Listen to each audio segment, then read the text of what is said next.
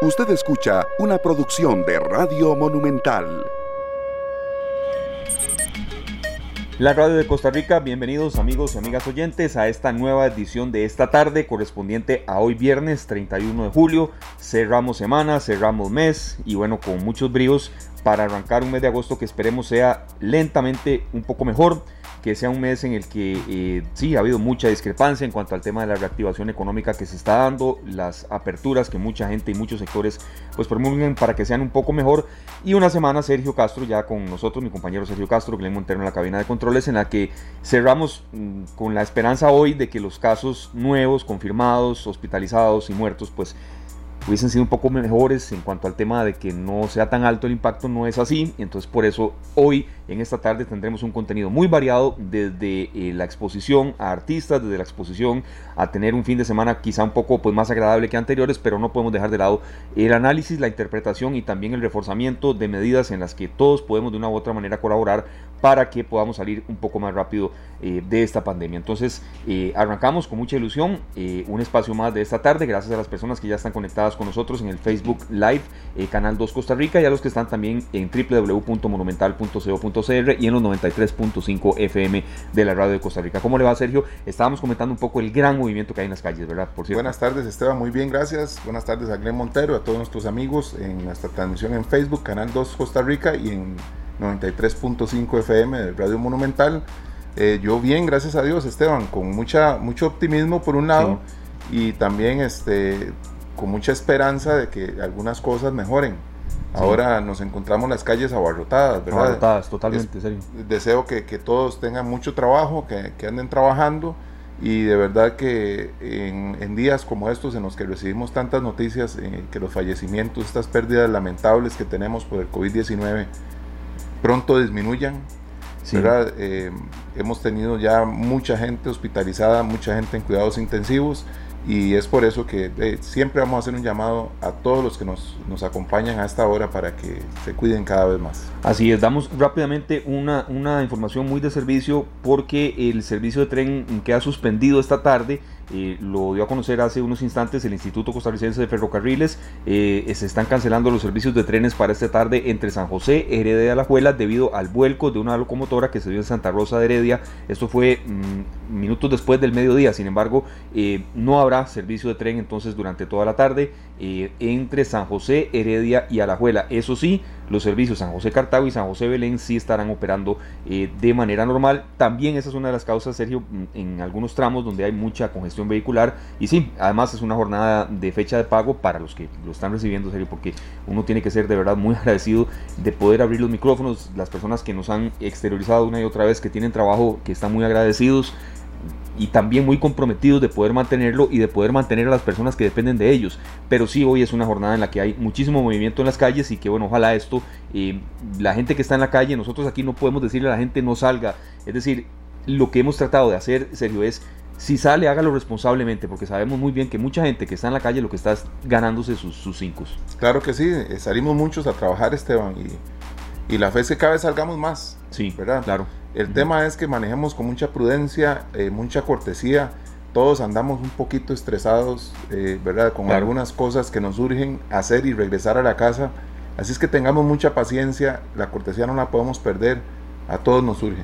Así es. A todos nos surge. Nos surge, pero em, si hay prisa, entonces que no haya pausa, pero que no tengamos em, alguna otra tragedia además eh, anexa que lamentar. Le agradecemos muchísimo a la doctora Marcela Hernández, ella es pediatra infectóloga, coordinadora de vigilancia epidemiológica, una de las voceras de la Caja Costarricense de Seguro Social, que no ha detenido su trabajo, que está sacando pues un tiempito en una agenda muy apretada que tiene. Eh, gracias de verdad doctora por estar con nosotros, interpretar un poco estos casos, doctora, porque hay algunas dudas de la gente de que si el confinamiento que tuvimos mm, dictado hace ya mm, semanas atrás, ¿por qué no se está reflejando? ¿Qué sienten ustedes que de lo que uno pueda saber y lo que uno también quisiera eh, eh, poder interpretar, por qué todavía tantos casos nuevos, eh, por qué no se están viendo reflejadas algunas medidas ya, si todavía es un lapso en el que mm, debería esperarse un poco más entonces para, para poder no evidentemente saber que en las conferencias de prensa se nos diga que son 20 casos nuevos, sabemos que eso no va a pasar, pero sí quizá una cifra un poco menor tomando en cuenta que hay 75 unidades eh, de cuidados intensivos ocupadas y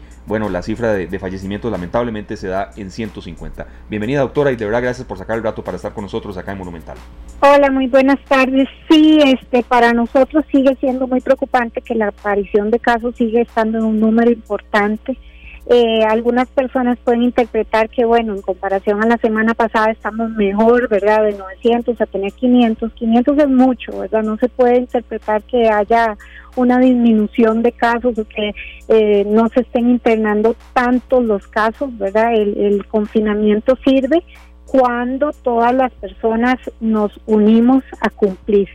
estas medidas no sirven cuando se toman en solitario, cuando solo las toma un grupo, un grupo o un sector, eh, porque todo esto es multidisciplinario, interinstitucional y hay que llevar el pulso de la, de la enfermedad con la economía. El hecho de que se eh, suspendan o se retiran algunas medidas o nos den un poco más de libertad no quiere decir que el país esté mejor o que hayan menos casos o que esperemos a que esto esté bajando, porque no, en realidad esto obedece a una necesidad, ¿verdad?, de poder llevar el balance entre la economía, que las personas puedan salir a trabajar, que los negocios puedan funcionar y la aparición de los casos. Eh, lo que pretenden estas medidas es poder llevar un control, si así se pudiera decir, de la curva, ¿verdad? Que no sigamos con aumento eh, exponencial y un aumento incontrolable de fallecidos, de internamientos, de personas en, unidades de cuidados eh, críticos, sino que sabemos que estas medidas lo que van a hacer es a controlar un poco la aparición de los casos para poder dar abasto, poder dar abasto en los sistemas de salud en cuanto a recursos de equipo de protección, recurso humano y espacios en los hospitales, ¿verdad? Eh, sabemos que esto no va a bajar rápido, puede ser que nos, estemos, nos vayamos a comportar como en, una curva que sube y baja y sube y baja dependiendo a qué tanto cumpla cada uno de los sectores eh, las recomendaciones y cada persona, porque aquí el, este concepto para que las medidas funcionen es que todos tenemos que acatar las eh, recomendaciones básicas de higiene, ¿verdad? Eh, ¿Esto en qué consiste? ¿Por qué, ¿Por cada uno? ¿Por qué no nada más este salud? Eh, si hacemos medidas solo de salud, eh, no va a funcionar. Toda la responsabilidad no puede estar nada más en el sector salud, esto tiene que ser intersectorial y también con la responsabilidad individual de que ya sea que si se abre para que se pueda eh, viajar, si se abre para que se pueda ir a las playas, tienen que seguir las medidas básicas del distanciamiento, no salir enfermos. Estamos viendo que las personas no perciben los síntomas iniciales, porque cuando empieza la enfermedad los síntomas son muy leves. Puede ser nada más un dolorcito de garganta, un dolorcito de cabeza, y no perciben que están enfermos y siguen su actividad normal. Ese es el mayor riesgo, salir enfermo y contagiar a otras personas más vulnerables que son los que terminan hospitalizados en unidades de cuidados intensivos. Estamos viendo un fenómeno muy interesante y es ese, que la persona con síntomas leves eh, no, no necesita acudir a un servicio de salud, no se le hace el diagnóstico y después, unos días después, aparece que no huele bien, no percibe el olor, no percibe el gusto. Y prácticamente los casos leves se están presentando con esta anosmia, con esta geusia, en el momento, y eso es algo como que se percibe de, un momento a otro, no le olió algo, ese es un signo pivote, ya acuden por atención, se les hace la prueba y están positivos, pero ya cuando tuvieron la aparición de este síntoma, ya estuvieron con otros síntomas leves, eh, con sus familiares, en el trabajo, eh, ganándose, ganándose el arroz y los frijoles, pero también en ese momento se expuso un montón de otras personas que no necesariamente eh, van a tener la misma suerte de nada más tener la falta de olfato o la falta de gusto y ese es el grupo de personas que más nos preocupa, ¿verdad? Podemos ver un aumento de, de, casos o bajo un poquito, bajo, eh, subió un poco. Ese número total puede ser que tenga muchos casos leves. Ahorita lo que más preocupa es el porcentaje de estos casos que están necesitando hospitalización y de estos los que llegan a la unidad de cuidados intensivos, con 75 personas en la unidad de cuidados intensivos que fallezcan 10 es una tasa de mortalidad que va aumentando. Entre más casos tengamos, entre más pacientes estén en la unidad de cuidados intensivos, puede aumentar esa tasa de mortalidad. Claro, doctora, y los resultados de estos días, que ya van siendo tres semanas que cambiaron las medidas, eh, casi que todo San José en alerta naranja, estos resultados los vamos a ir viendo tal vez la próxima semana o más adelante porque se suma como una bola de nieve, digamos, que fue lo que pasó cuando empezaron a llegar ya más de 500, 600 y demás casos, eh, ¿verdad? Eh, pienso que ustedes tienen, eh, tratan de controlar muchas cosas, pero nosotros somos los que tenemos que hacer el trabajo de cuidarnos muchísimo. Así es, sí, así es. vamos a ver si estas medidas pues van a reflejarse tanto como en la primera ola. En la primera ola se reflejó divinamente cuando tuvimos la encerrona de Semana Santa y la semana siguiente hubo días con muy, muy pocos casos, pero no está siendo, digamos, eh, la misma tendencia que estamos viendo con esta segunda ola, que la cantidad de casos es tal que son difíciles de rastrear. Si, si los casos son difíciles de rastrear, se siguen multiplicando a pesar de las medidas, a no ser que de verdad tengamos un cierre total. Perfecto, doctora, y una última consulta que queremos hacerle, agradeciéndole el tiempo que ha estado con nosotros, por supuesto es también cuando hay que dar un matiz positivo en el sentido de que sí, han habido casos de un día para otro con, con esas cifras que usted nos dice, en la semana pasada llegaron en algunos casos casi que hasta mil, pero también vámonos un poco al tema de los casos recuperados. Hoy ya la cifra está en 4.280, es decir, casi un 25%, es decir, Em, también hay ciertas cifras que uno tiene que interpretar con, yo diría, más que positivismo, realismo. No todo está perdido. Ese es un poco el, afán que queríamos rescatar, aunque también hay cosas por las cuales sí tener preocupación, ¿verdad?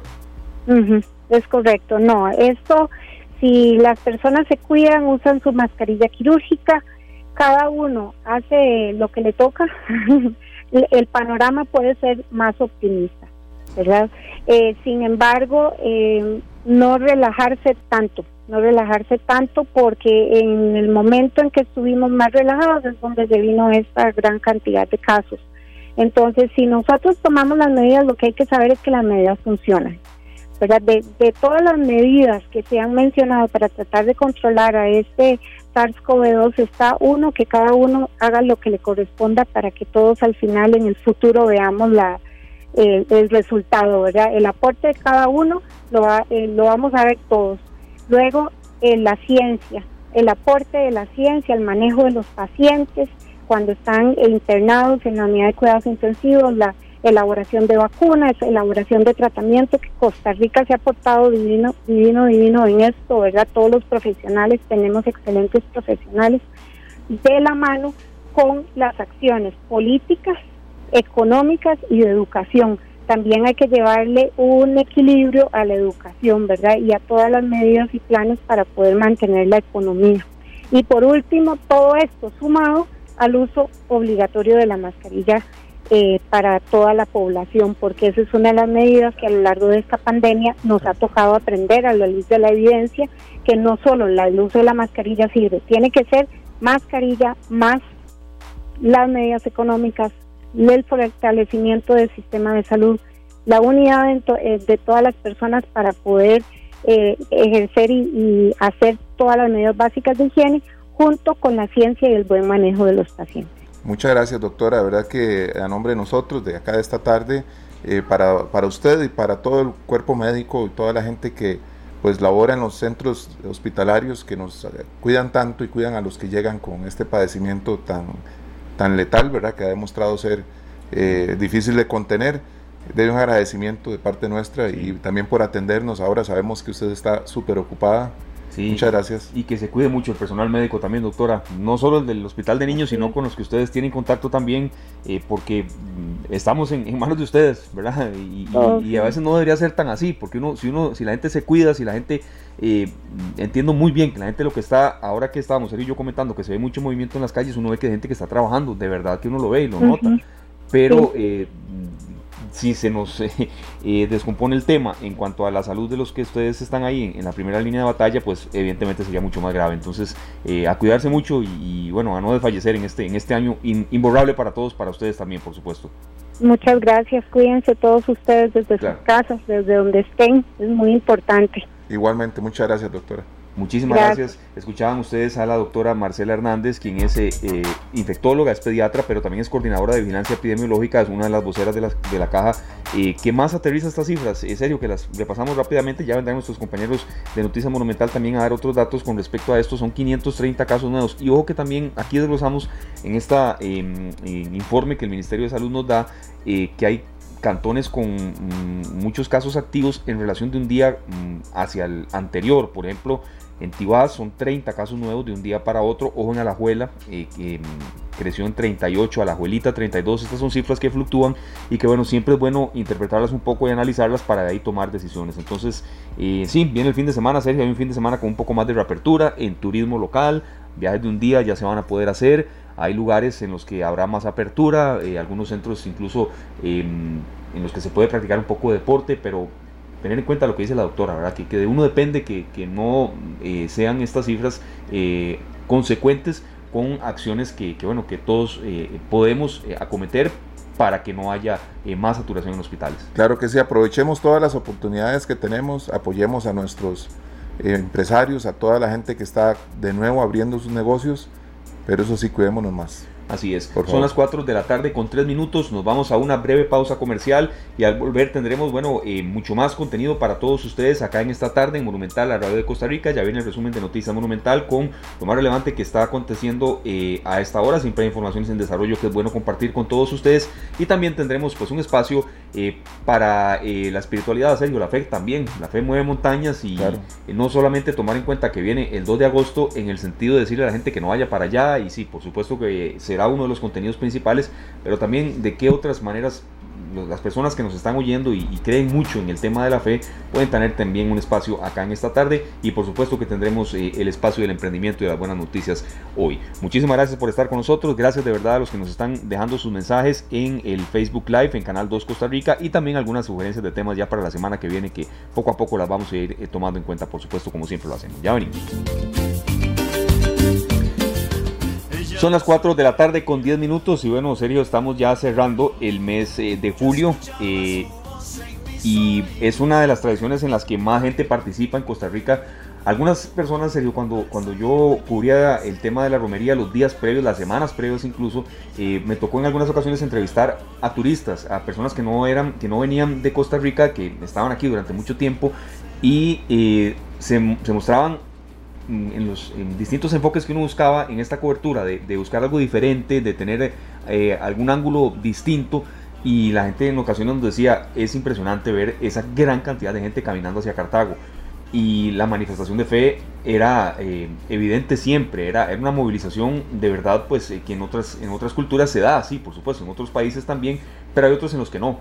Y, y en ocasiones a mí me lo decían. Entonces, esta es la segunda vez en la que eso no se puede hacer. La romería no, se ha dicho una y otra vez a la gente que no vaya, que por favor acaten la medida, que no, que no sean testarudos en el sentido de que querer eh, manifestarse en cuanto a la fe le puede generar problemas de salud a la persona que lo hace, pero a otras también si se va hasta Cartago. Se están sintiendo mucho las personas que están yendo en bicicleta, que tampoco lo hagan porque llegan allá, se quedan allá en, en los alrededores de la basílica, que por cierto está cerrada, y bueno, pueden generar también eh, problemas eh, en cuanto al tema de la salud. Entonces, por eso es que nosotros en este bloque serio vamos a conversar con el padre Francisco Arias, él es el sacerdote de eh, la Basílica de Los Ángeles, allá en Cartago, el padre Francisco Arias, sacerdote de la Basílica de Los Ángeles, mm, porque serio, este, esta parte de la fe no, no, la podemos dejar de lado. Sí, vamos a escuchar al padre diciendo una y otra vez a la gente que por favor no vayan, que aprovechen distintas plataformas, pero la parte de la fe no la podemos dejar de lado, serio.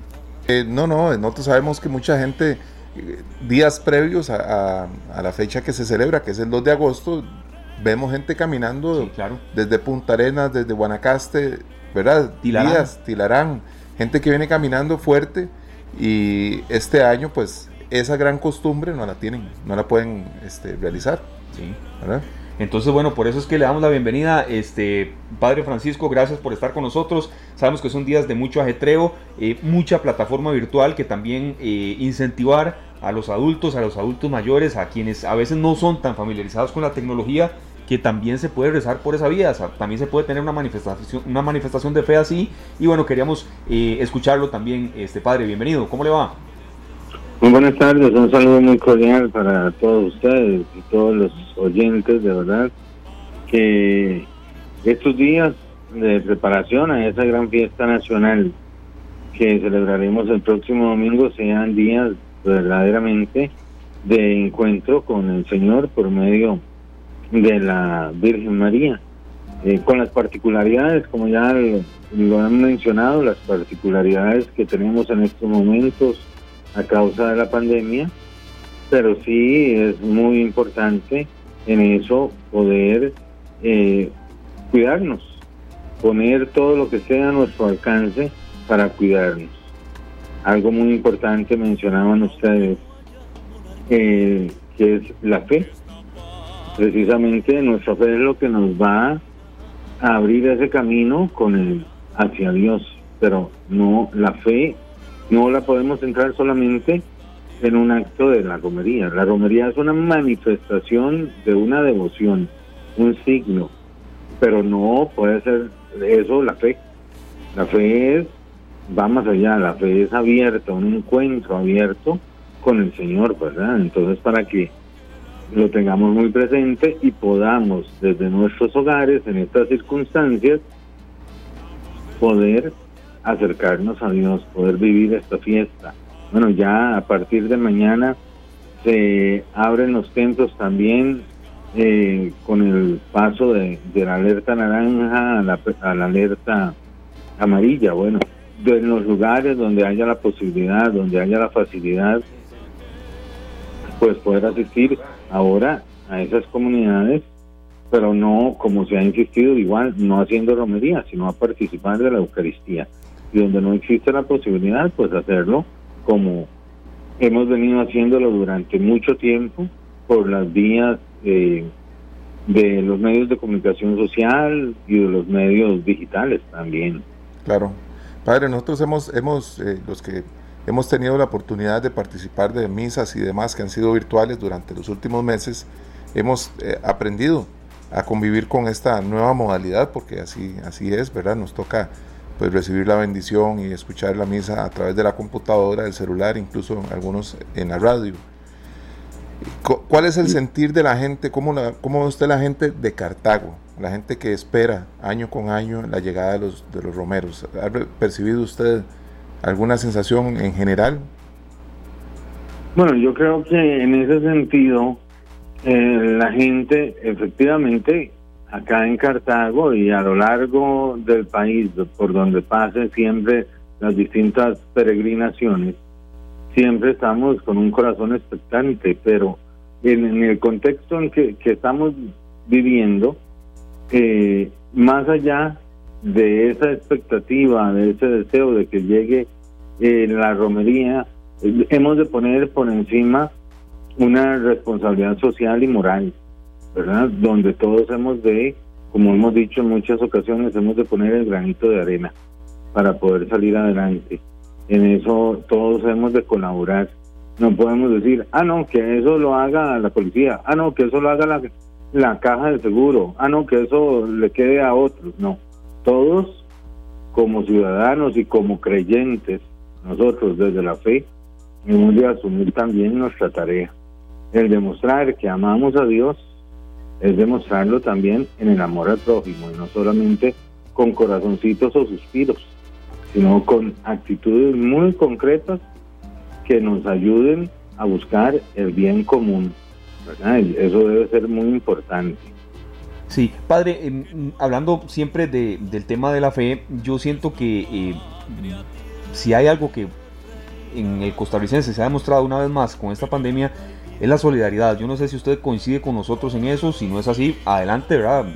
Lo, que uno opine a veces no es lo que el entrevistado también cree y, y, estamos totalmente abiertos a eso, pero creo que a través de manifestaciones de fe también se han dado, sí, eh, utilizando la frase de antaño de siempre, Padre, a Dios rogando, pero con el mazo dando. Y hay gente que si tiene muchas necesidades a través de la fe también, eh, ayudar al prójimo está en uno de esos preceptos. Y, claro, yo siento que claro, esto muy, en Cartago no ha sido la es muy excepción. importante. Es ser solidario, es de vivir el Evangelio en esa actitud de lo poco o lo mucho que yo tenga, ser solidario, ¿verdad? No con lo que me sobra, sino con lo que tengo. Poder ayudar a nuestros hermanos. Hay personas que están pasando situaciones muchas veces más difíciles que las nuestras. Entonces en eso poder salir adelante, poder dar ese buen testimonio para poder ser reflejo del Evangelio, porque no podemos decir solamente que amamos a Dios y no lo demostramos, ¿verdad? Sino que con actitudes muchas veces humildes, sencillas, eh, a veces que la gente las deja pasar o pasan desapercibidas, pero en esos pequeños detalles hemos de testimoniar esa buena noticia de salvación, hemos de ser testigos de, de la buena noticia del Evangelio. Claro que sí, este padre, y la gente pues va a estar muy pendiente de todas las publicaciones que se hagan oficiales de parte de la iglesia y muchos no saben a dónde pueden ver, por ejemplo, la misa oficial o la página oficial de la basílica. Mm. ¿Tienen alguna, alguna dirección, padre, para que la gente lo siga? Claro, en eso, bueno, por ejemplo, eh, siempre se transmite la, la misa desde acá, en la página de Facebook, eh, es Basílica Nuestra Señora de los Ángeles Oficial. Esa es la página que transmite la, la Santa Misa. También tenemos la página como tal del santuario, eh, que es www.santuarionacional.org. También hay una serie de facilidades ahí y de vinculaciones. Y también, bueno, junto a esto, eh, todos los distintos medios de comunicación social, televisivos, radiales y distintos medios digitales que están eh, haciendo llegar a nuestros hogares esas celebraciones, ¿verdad? Claro, este padre, nosotros tenemos siempre la posibilidad de tener cerca a la gente que, que acostumbra a ir a estos, Esteban, también, Claro, ¿verdad? a sí, las sí. romerías. Y- Sí, la gente, la gente que, que, bueno, que en ocasiones eh, viene caminando desde muchísimas áreas y, y en estas ocasiones de no se puede. Eh, padre, mm, ¿qué mensaje para ellos? También en el sentido de que eh, quieren hacerlo, pero bueno, tener paciencia, se podrá el año que viene. Exactamente. Estamos acostumbrados, habituados tal vez a una romería presencial, caminando desde muchas veces lugares muy lejanos. Pero bueno, este año es parte de saber frenarnos el no hacerla. Tenemos otras posibilidades, saber esperar hacia el futuro. Llegarán días en que podremos retomar todas esas actividades, pero también Bien, era la participación del padre eh, Francisco Arias, sacerdote de la Basílica de eh, Los Ángeles. Vamos a retomar el contacto, sí, porque eh, no, no, eh, ya nos había hablado bastante tiempo, pero hay un mensaje central que él también quería dar y vamos a complementar esta parte de este bloque también con personas, Sergio, que eh, hacen la romería muy frecuentemente, porque a veces es bueno escuchar a la gente también. Eso ha sido una de las, a ver, de los propósitos con los cuales nació esta tarde, de escuchar no solamente a las autoridades, a alcaldes, a ministros, sino a la gente también, lo que tenga que decir, lo que tenga que aportar y por supuesto en ocasiones eh, complementarlo con lo que las fuentes oficiales pues tengan que decir de determinado tema. Y bueno, eh, ¿por qué? Porque es bueno también sentir en ocasiones eh, el propósito de la gente que no puede hacer una caminata así, eh, la parte humana, de que, de que también les, les, eh, les en esto incomoda, pero también los incita a que sea una mejor persona si se acatan las distintas medidas. Nos mencionaba, padre, y de verdad gracias por haber tomado el contacto con nosotros. Mm, Bueno, con mucho gusto. Muchas gracias. En esto, pues retomar que, bueno, hay momentos en que no se puede, sea por, si- por situaciones externas o por situaciones personales propias.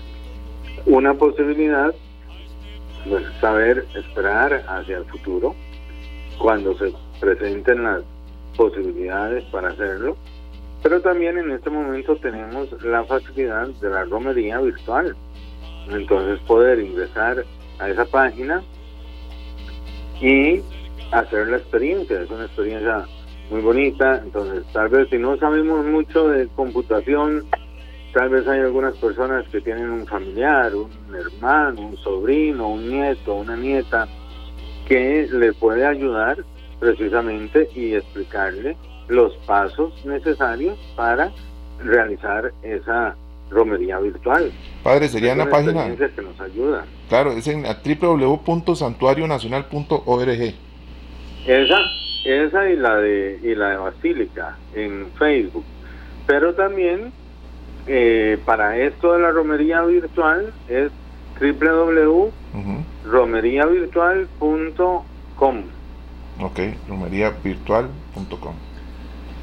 Padre, vamos a enlazarnos ahorita con una, una señora que asiste a la romería todos los años y ahorita Esteban, pues va a extrañar este, este día. Así es, va a extrañarlo, padre. Le robamos unos minutitos más para que usted escuche también esta manifestación de fe y nos atiende desde Santana, doña Lorena Araya. Gracias por estar con nosotros, doña Lorena. Sabemos que ustedes le tienen mucha fe a la Virgencita, al igual que la mayor parte de este país. Respetamos aquí profundamente a los que quizás no comparten este sentimiento, pero bueno, hay muchísima gente, la mayoría que sí. Eh, ¿Qué significa para usted, doña Lorena? Bueno, no hacer la romería este año, y también eh, tener en cuenta que si no se puede hacer es por una cuestión de salud y de poder salir más rápido de una pandemia que a todos nos ha golpeado. Bienvenida.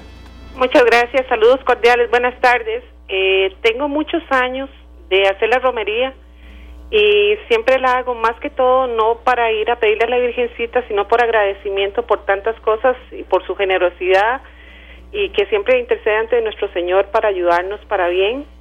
Eh, realmente es muy doloroso pero es entendible de que no podamos asistir por lo de la pandemia, por lo que se está viviendo. Considero que sí sería bueno por parte a nivel nacional de que realmente nos pongamos la mano en el corazón y nos demos cuenta que es un año en el cual no se puede asistir porque las aglomeraciones en este momento significan contagio al 100% y ante todo tenemos que estar bien para nuestras familias, para todo, para tener fuerza, Dios primero, para el año entrante el poder ir, ¿verdad? Pero sí es doloroso. Cuando ustedes salen, cuando usted sale desde Santa Ana va hasta Cartago. Eh, nosotros salimos siempre de San José. De San José. Sí, siempre salimos de San José. ¿Y van la familia completa? Eh, vamos en familia, si no, este, si no, muchas veces la he hecho con mis cuñados, con mis concuñas. Eh, igualmente tengo años de hacerla con una amiga, que ya son años de años que si seguimos la tradición, llueva, truene, ahí vamos, ¿verdad? Claro, este, bueno, para nosotros es muy importante escuchar, Padre, también la parte de los romeros, ¿verdad? Los que van a extrañar eh, hacer la romería completa y, esta experiencia nueva, pues va a traer aún más fe, porque más bien esta situación nos pone la fe al tope, ¿verdad? Sí, pues en medio de esto es donde más hemos de demostrar nuestro amor, nuestra fe, nuestro encuentro con el Señor, ¿verdad? No quedarnos solamente en signos externos, sino ir a lo profundo de ese encuentro con el Señor. Es algo que en medio de la circunstancia que vivimos, pues nos va a ayudar y nos va a fortalecer para poder enfrentar estas mismas situaciones que estamos eh, viviendo, ¿verdad? Perfecto, de verdad muchas gracias Padre Francisco Arias, sacerdote de la Basílica de Los Ángeles, por haber estado con nosotros y bueno, eh, a seguir adelante en ese mensaje de fe y sobre todo mm, rescatando el tema de la solidaridad, este Padre, que sí, tengamos, mm, aprovechemos las plataformas virtuales, pero también tengamos en cuenta que eh, ayudar a los demás eh, es una de las mejores cosas quizá que nos ha dejado esta pandemia a todos como lección. Claro, eso es importantísimo, ser solidarios, el poder testimoniar con actos humildes, sencillos, testimoniar eh, nuestro encuentro con Dios. Ahí es donde vamos a, también esa fe la vamos a demostrar con acciones muy concretas, ¿verdad? Claro que sí. Entonces motivarles pues a seguir adelante. Muchísimas gracias, Padre. Muchas gracias al padre que nos está hablando de Cartago y a usted también, doña Lorena, y que, y que en ese sentimiento suyo también, bueno, se, se dé eh, como, digamos, eh, reflejo la gran cantidad de personas que no pudieron hacer este año eh, esa caminata de fe. Muchas gracias, doña Lorena, de verdad. Gracias a usted, Dios primero, si sea, cuídense mucho. Igualmente, muchas Bendiciones, gracias. Bendiciones. Muchísimas gracias de verdad a los dos por haber participado con nosotros. Usted nos repite, Sergio, antes de ir ya con el bloque de noticias monumental, información en desarrollo y lo que se está preparando la- para la tercera emisión a las 7 en punto, la plataforma virtual que nos decía el padre y la gente todavía, pues que tiene esa opción de hacer la romería virtual. Sí, es www.romeriavirtual.com. Así es, entonces aprovechar esta plataforma. Muchas gracias a los que participaron con nosotros en este bloque. Son las 4 con 25 minutos, hora propicia para darle el enlace a nuestro compañero de Noticias Monumental, Fernando Muñoz, que bueno, nos tiene aquí un adelanto de lo que se está preparando para la tercera emisión y también noticias en desarrollo a esta hora de la tarde. ¿Qué tal, Fernando? ¿Qué tal, Esteban, Sergio? El- Todo bien, gracias. todo, todo en orden. Súper. Muy bien, muy bien. Sí, todo, todo tranquilo. Como siempre, a esta hora preparando las eh, informaciones que tendremos a las 7 de la noche en la tercera entrega informativa de Noticias Monumental. Como es habitual, aprovechamos para hacer un rápido repaso del estado de situación del COVID-19 en el país, que arrojó al día de hoy 530 nuevos contagios para un total ya de 17.820 casos confirmados. Además, eh, lamentablemente se reportan más muertes y en este caso son ya eh, pues 150 los fallecimientos desde el inicio de la pandemia después de que se registraran 10 muertes en las últimas 24 horas. Eh, además, ya se registran 4.404 personas recuperadas en 79 cantones del país. Como siempre, eh, en cuanto a las informaciones que estamos trabajando para la tercera entrega informativa, contarles que tendremos muchos detalles de una eh, amplia exposición a la prensa que tuvo el día de hoy el presidente de la República, Carlos Alvarado, en conferencia de prensa, hablando de temas muy importantes. Eh, uno de ellos, por supuesto, la manifestación eh, en horas de la mañana en Santa Ana, Sí. ¿verdad? Donde considera él que la fuerza pública no actuó de manera correcta, incluso pues eh, de alguna manera eh, pues deja bastante eh, en evidencia que no, que no está de acuerdo con la forma en que se desempeñó el cuerpo policial. Incluso dice que el ministro de Seguridad, Michael Soto, tampoco tenía conocimiento eh, de la manera en que se estaba interviniendo. Eh, hablamos también, por supuesto, del marchamo, que es algo que ha tenido a muchos pendientes, ¿verdad? Totalmente, Fernando. ¿Qué va a suceder con esto? Eh, ya la Contraloría había emitido su criterio diciendo que, o advirtiendo que no sería conveniente rebajar el, el precio del marchamo tomando en cuenta la caída que han tenido eh, los ingresos, ingresos, ¿verdad? sí. En el país. Al mismo tiempo, entonces, el ministro de Hacienda, Elian Villegas, dice el día de hoy, pues prácticamente lo mismo, ¿verdad? Que no lo consideran conveniente, que las iniciativas, pues tampoco contemplan una vía para recuperar esos dineros que se estarían rebajando en, en el pago de, del marchamo eh, a final de año. Así que bueno, eh, es parte de las informaciones que estamos trabajando. También contarles que ha reaccionado la Cámara Costarricense de Hoteles y la Cámara Nacional de Turismo a otros grupos que ya se han manifestado en contra de este seguro médico que se estaría cobrando a los turistas que quieran venir a Costa Rica, tomando en cuenta que ya el día de mañana formalmente se da la apertura de, de fronteras aéreas para tres destinos específicos, ¿verdad? Que es la Unión Europea, el Reino Unido y Canadá. Así que pues consideran que es muy alto el precio de este seguro. Se suman así a lo que ya eh, había manifestado la Asociación de Líneas Aéreas, eh, diputados incluso muy molestos, ¿verdad? Con estos cobros que en algunos casos ascenderían hasta los 900 dólares. Eh, parte de, algunas reacciones y por supuesto que estamos trabajando también en el tema de lo que dice hoy el presidente. La Cámara de, de Empresarios, la UCAEP, dice que peligra el pago de los aguinaldos en el sector privado porque muchos comercios no podrán operar el Día de la Madre. El presidente le pide a los empresarios que no asusten o que no asusen a la población en un momento como el que estamos viviendo. Ahora re- reacciona también la Cámara de Comercio hace escasos minutos que le dice al presidente esto no es una amenaza, es lo que está sucediendo, es básicamente la realidad que la estamos expresando en este momento tomando en cuenta que ya en el sector comercio por lo menos el último cálculo que hicieron arroja pérdidas de 1.850 millones de dólares a raíz de todos estos cierres que se han venido eh, generando como parte de las medidas para combatir la pandemia por el COVID-19. Contarles también que en este momento la autopista General Cañas está prácticamente colapsada. Sí, Fernando. Esto en el sentido de San José a la Juela, hay un choque prácticamente a la altura de, del puente Alfredo González Flores, que conocemos como La Platina. Sí. Esto para que quienes nos escuchan y nos ven a esta hora, si tienen que salir o si ya están en carretera, lo tomen en cuenta. De hecho, eh, nuestra compañera Febe Cruz está cerca de, de ese lugar y hace escasos minutos me contaba que realmente está bastante, bastante Sí. colapsado para tomarlo en cuenta. Y, y ojalá, si todavía puede hacerlo, quien nos escuche hasta ahora busque una ruta alterna. Lo vivimos en carne propia, Sergio y yo, mm, eh, pero sí eh, también tomar en cuenta que es fecha de pago. Sí. Y entonces la gente eh, es un hervidero, las calles en algunas zonas específicas. También eh, se dio la situación con el tren en, en horas del mediodía. Entonces aquí lo, lo recordamos que no va a haber servicio de tren durante el resto de la tarde. Y también, bueno, mucha precaución en carretera, Fernando, porque mm, para no agregar más eh, eh, problemas y más eh, situaciones inconvenientes en, una, en, una, en, una, época en la que por sí ya no, no necesitamos más. Sí, y antes de irme les sumo una noticia positiva en el ámbito deportivo, que es que el PSG de Keylor Navas ganó hace algunos minutos la Copa de Liga en Francia, estaba jugando contra el Lyon, el partido quedó empatado, se fueron a los penales, Keylor Navas fue protagonista, detuvo el sexto penal, después eh, pues el equipo francés se encargó de concretar y esto hace que gane ya pues prácticamente todos los títulos que tuvo a su alcance a nivel nacional en Francia los ganó el PSG que sigue siendo avasallador a nivel, que fue como un mes. local.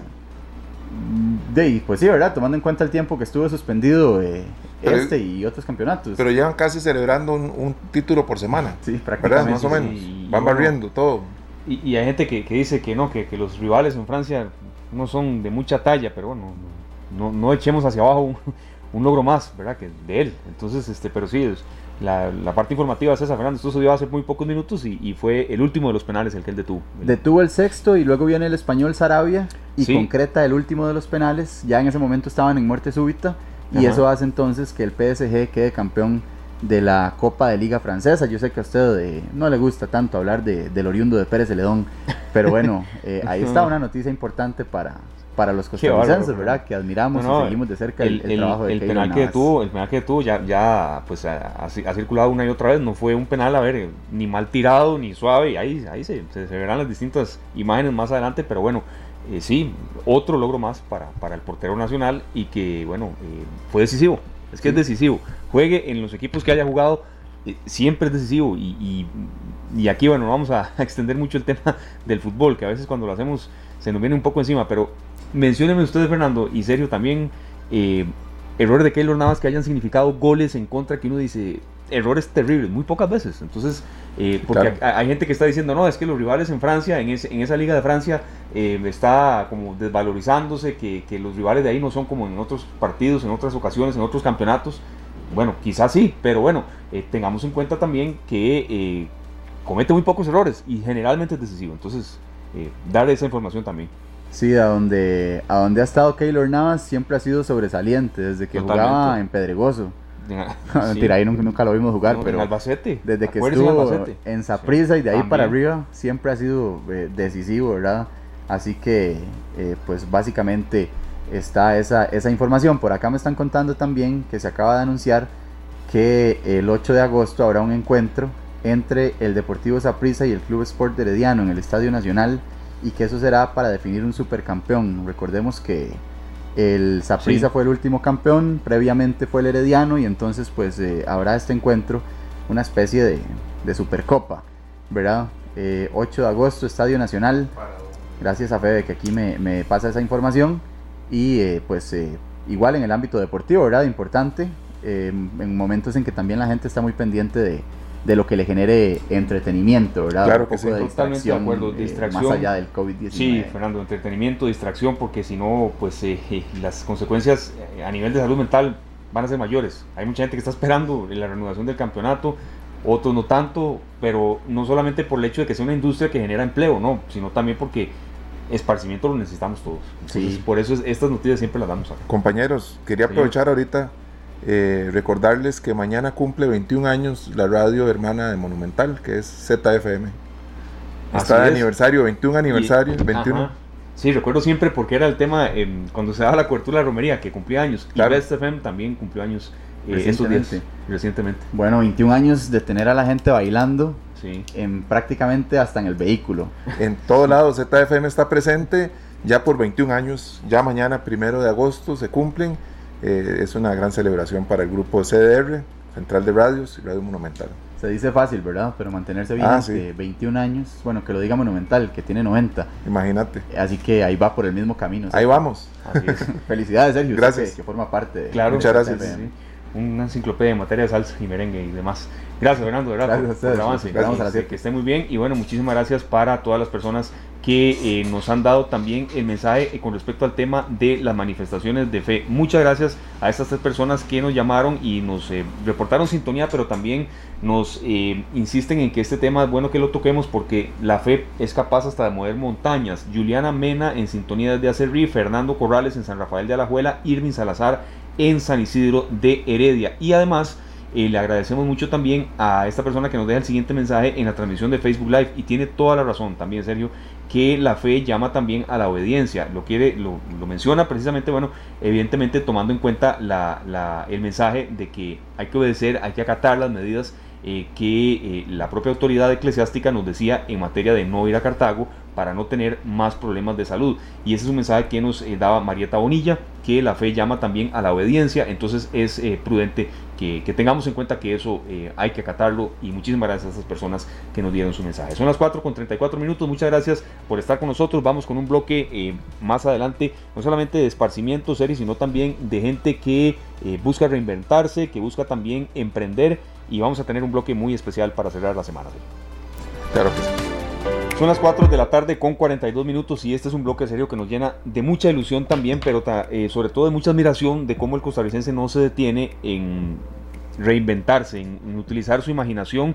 Y hoy le damos eh, la cabida a Sebastián Zúñiga Brenes, tiene 23 años, es estudiante de Ingeniería Mecatrónica del Instituto Tecnológico, escucha mucho Monumental, por cierto, y esta tarde especialmente, pero toda la programación generalmente de Radio Monumental. Y Sebastián, usted crea una aplicación móvil que permite conocer a ciencia cierta, exacta y, precisa, de una manera diferente, los casos de coronavirus por distrito, eh, por zona geográfica específica, y usted lo que quiere es donar este esfuerzo. Entonces, eh, primero, de felicidades mm, y gracias por escucharnos, pero también en qué consiste esta invención suya, esta aplicación móvil que usted eh, diseñó, y si nos puede comentar un poco más de qué se trata, por favor. Bienvenido.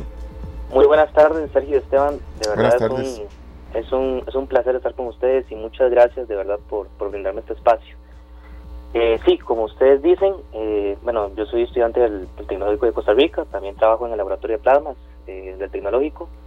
tengo ahí como varios proyectos en relación con el COVID y, pues sí, creé una aplicación que lo que lo que pretende es brindar información que muchas autoridades, inclusive autoridades locales, inclusive varios medios de comunicación también lo han dicho reiteradamente, de que al COVID lo tenemos que parar en las comunidades y en la sociedad, o sea, no, no son los hospitales, inclusive las mismas autoridades de salud eh, lo han dicho. Y la aplicación lo que viene a hacer es un medio de comunicación por el cual la gente se puede informar de manera, eh, de manera verídica de cuáles son los casos en, sus, en las comunidades y aportar un, granito de arena a todo esto que está pasando. Eh, la aplicación, bueno, se llama la, eh, ¿Cuál pandemia? Eh, ¿Y por qué ese nombre? Bueno, pues resulta de que la misma aplicación se responde, o sea, la misma aplicación y es como un libro, por así decirlo, en el cual uno puede observar todos los casos COVID acumulados, los fallecidos, los casos nuevos, los casos activos en cada distrito del país. Y no solo eso, porque ya que se está haciendo una aplicación, pues la gracia es, y eso es algo que, también varios, varios compañeros suyos comunicadores lo han dicho y también lo han dicho varias autoridades locales, ojalá hubiera una información más, más como una flecha, o sea, que llegue a la gente.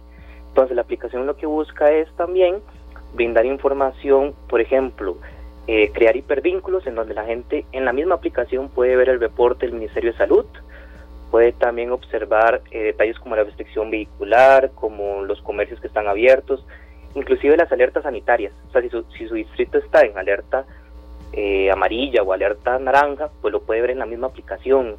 Inclusive, bueno, recientemente le agregué datos de, del coronavirus a nivel mundial. Por ejemplo, también hay videos infantiles que creó la UNICEF en compañía y con otras empresas. Entonces la aplicación busca ser como ese medio que necesita, a mi parecer, y como, como yo lo he resultado, así como usted dice, yo, yo escucho bastante monumental y desde Amelia Rueda hasta la edición de las 7. Y de verdad, eh, este es un medio, este es un medio por el cual eh, de verdad se puede llegar a mucha gente. Y lo que usted decía, de que yo quiero donar esta aplicación al Ministerio de Salud. O sea, si, si hay alguna autoridad aquí que me está escuchando, que ojalá, o si, alguno, si alguna persona le puede pasar a esta información al Ministerio de Salud, o en todo caso a la Comisión Nacional de Emergencias, o a la, o a la Caja Costarricense, yo feliz dono este trabajo. La aplicación lo que cuesta son 50 dólares, que es la licencia. O sea, yo no estoy cobrando nada de todo mi trabajo, varias, varias quemadas de pestañas. Yo no, lo que cuesta es son 50 dólares mantenerla activa por, por mes y, y en realidad, vea, eso es algo muy importante. Porque la gracia de donarla también es que yo, Sebastián Zúñiga, y cualquier y cualquier escucha, eh, cualquier persona en realidad, no puede subir aplicaciones relacionadas al coronavirus a una tienda de aplicaciones, ya sea Android o Apple, por el hecho de que eh, son las políticas de estas empresas. Entonces solo lo puede subir las autoridades oficiales. Entonces, eh, y por eso es que también, o sea, solo ellos pueden. Ahora, y aquí yo quiero tocar un tema muy importante. Inclusive esta aplicación hasta puede ser una forma de obtener recursos para la misma caja o para el mismo estado. Porque, por ejemplo, y le, caso, le pongo aquí un caso hipotético, yo dono el trabajo, o sea, yo, lo, yo se lo dono a la caja. Inclusive, por ejemplo, la caja puede hacer un, un patrocinio con alguna empresa que quiera poner el logo en la aplicación y así el dinero de esa publicidad pues le puede entrar por ejemplo a, bonos proteger o por ejemplo a, pagar la deuda del Estado con la caja. O sea, puede ser un, medio de publicidad hasta para la misma caja y así obtener recursos para, para el bien de Costa Rica, porque esto es lo que todos queremos. Perfecto, Sebastián. De verdad, muchas gracias por compartir eh, esta invención y también esta información. Nosotros aquí eh, el contacto suyo lo vamos a brindar a autoridades de salud porque siempre está de más nunca está de más más bien, es decir, siempre está bien tener alguna otra eh, visión, otra versión y otra información tecnológica de utilidad. Entonces, de verdad le agradecemos mucho a ustedes, vecinos de Cartago, y que ojalá incluso la propia municipalidad de Cartago, la, zona quizá más cercana a referencia suya, sea la que, la que pueda aprovechar esta, esta invención. Gracias, Sebastián, de verdad, por haber estado con nosotros. Gracias. Bueno, muchísimas gracias a Sebastián Zúñiga Brenes, eh, bueno, 23 años y no solamente cursa estudios bien complicados, la carrera de ingeniería mecatrónica no es nada fácil, serio, pero sino que también saca tiempo para poder ayudar a su país, a su comunidad. Bueno, muy importante esta aplicación de Sebastián, que ojalá tenga mucho éxito y podamos tenerla nosotros a mano también. Así es, muchísimas gracias Sebastián por haber participado. Compañera, nos hicimos uno al otro en la dulce celda oscura de tu vientre.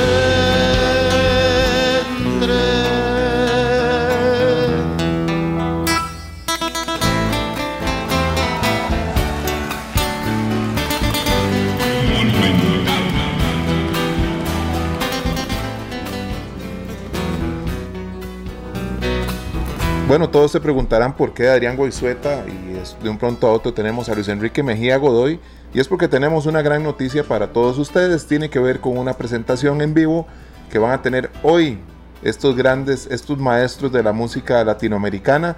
Es por eso que le damos la bienvenida a don Adrián Goizueta esta tarde. Buenas tardes, amigo.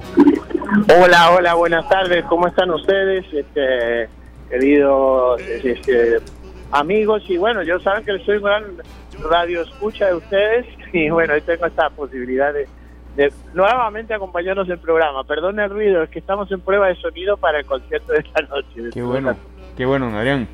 Sí. ¿Cuál será entonces el, menú de esta presentación? ¿Qué, ¿Qué, puede disfrutar la gente, don Adrián? Y qué bueno que ustedes también eh, se unen a este tipo eh, de, de, iniciativas para darle a la gente esparcimiento porque se ocupa también otro tipo de informaciones, otro tipo de actividades.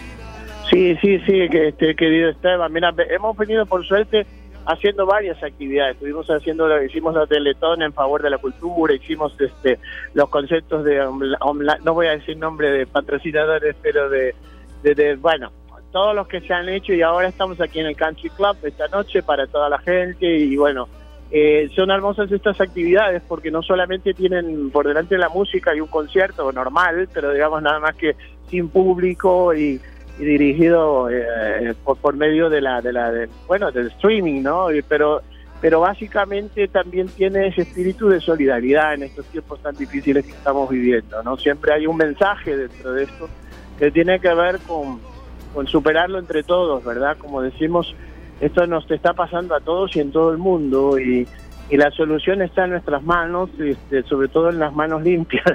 Claro que sí. y, y, muy limpias, digo, ¿verdad? Muy limpias, exactamente. Adrián Goizueta es un gran artista que ha realizado pues la mayor parte de su carrera acá en Costa Rica. Es eh, argent, argentitico, ¿cómo es? Argentico. Así es. Argentico, bueno, Argentina y Costa Rica en el alma de, de don Adrián Goizueta, hoy compartiendo escenario con un gran amigo de él, un hermano de la música, como lo es don Luis Enrique Mejía Godoy. Esto es un concierto eh, memorable. Ustedes han, han tenido muchas veces la oportunidad de compartir juntos en tarima y ahora de esta manera virtual. Adrián, ¿cómo se sienten con esta nueva oportunidad? Bueno, siempre hace falta, Sergio querido, siempre hace falta, vos lo sabes bien porque también sos un hombre de tablas, hace falta la gente, ¿no? Es, Claro. Ese, uno lo que pasa es que lo imagina y sabe que, que, que, tal- que hay- más allá eh, de las cámaras están este, eh, igual la gente que uno quiere que uno quisiera ver y tener acá con nosotros pero de todas maneras este, creo que ya nos vamos acostumbrando poco a poco. No quiero decir nueva normalidad porque es una palabra que no me gusta por eso el otro día quise participar cuando estaba mi querida este compatriota allí, ¿no? Este, la psicóloga. Mónica Bull. Y- Mónica Bull, sí. Mónica, ¿no? Y yo creo también eso, que esa, esa palabra, no me gusta esa nueva normalidad, ni casi ninguna de las palabras que Sí, se han generado dentro de todo esto. Pero de todas maneras, es que me guste o no me guste lo de menos. Acá lo que importa es que, bueno, nada, estamos estamos en esta actividad y se siente hermoso, se siente hermoso porque para nosotros no dejar de hacer lo que es, lo que somos, porque no es solamente lo que hacemos, este, es, importantísimo, de manera tal que esperemos que nadie nos corte las alas y podamos seguir cantando y juntando y haciendo conciencia y bueno, y, y, este, esta noche toca desde acá, desde la página del, del Club. Claro que sí, tenemos un tema pendiente, Adrián, y lo vamos a hacer un día de estos con cafecito en mano, ¿verdad? De forma distendida, para que vos puedas conversar con nosotros cómo ves el panorama para los artistas en Costa Rica, el apoyo que reciben de algunas asociaciones o el no apoyo, ¿verdad? Eh, Sí. eh, que es muy importante, pero eso lo vamos a hablar con muchísima calma y con puntos y comas. Me, me parece me parece muy bien, Sergio, porque es cierto que hay que hablarlo con calma. ¿eh? Sí. Eh, por supuesto que se ha generado toda una, una discusión, una discusión que quizás se debió haber dado antes de todo esto. Este programa fue una producción de Radio Monumental.